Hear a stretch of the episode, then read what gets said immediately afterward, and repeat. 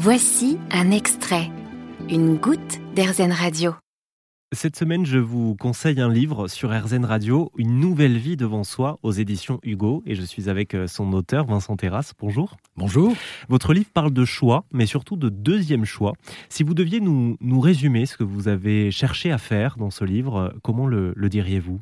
J'ai essayé de, euh, de donner envie de ce deuxième choix et de, euh, et de rendre ce deuxième choix plus ouvert et moins subi qu'il ne l'est généralement.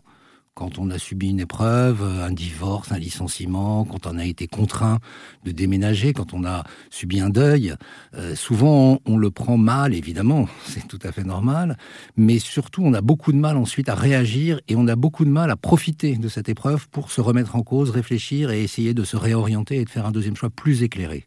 Donc j'ai essayé de montrer que à l'occasion d'épreuves, on peut justement revenir sur ce qu'a été son premier choix, que souvent son premier choix est un choix contraint et qu'un choix beaucoup déterminé par l'extérieur. Autrement dit, qu'on dépend beaucoup de l'extérieur quand on fait ses premiers choix. Que ce soit des choix rebelles ou des choix conformistes, dans les deux cas, c'est dépendre de l'extérieur.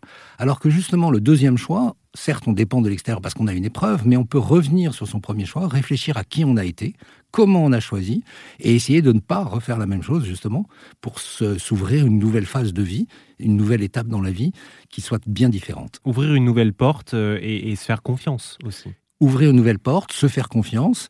Et aujourd'hui, beaucoup de gens d'ailleurs, hein, à la suite du Covid, on le voit, décident d'aller s'installer ailleurs, de changer de vie, de changer de métier. Et beaucoup de gens aspirent à ça.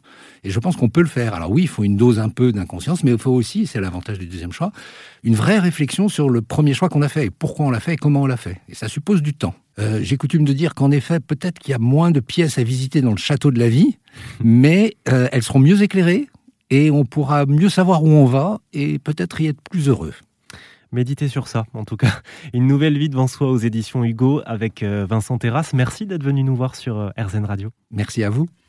Vous avez aimé ce podcast Airzen Vous allez adorer Airzen Radio en direct. Pour nous écouter, téléchargez l'appli Airzen ou rendez-vous sur airzen.fr.